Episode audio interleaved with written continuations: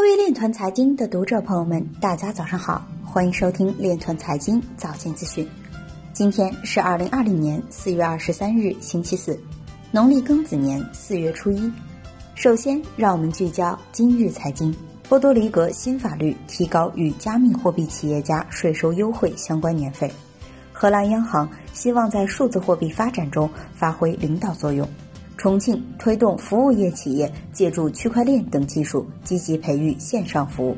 广州南沙今年以来推行区块链发票，减少纳税人前往服务厅一点三万户次。比特币挖矿难度调整意味着矿工的回归。新冠疫情期间，门罗币相关纪录片在美国票房榜首，收入仅为三千四百三十美元。Ripple 对 YouTube 提出诉讼，要求 YouTube 及时处理相关假新闻。ENS 推出在以太坊上建立去中心化网站的简便方法。邹传伟表示，第三方支付可以在数字货币的应用推广中发挥积极作用。央行副行长范一飞表示，央行数字货币将是替代现钞的最好工具。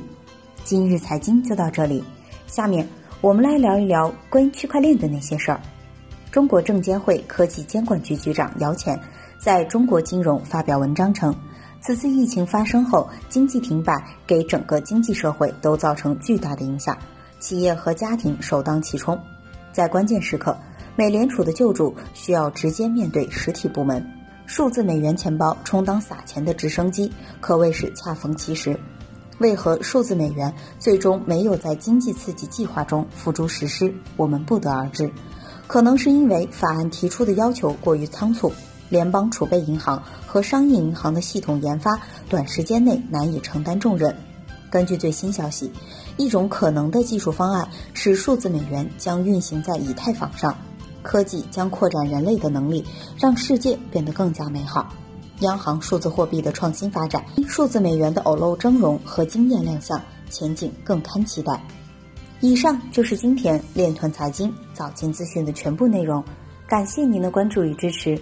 祝您生活愉快，我们明天再见。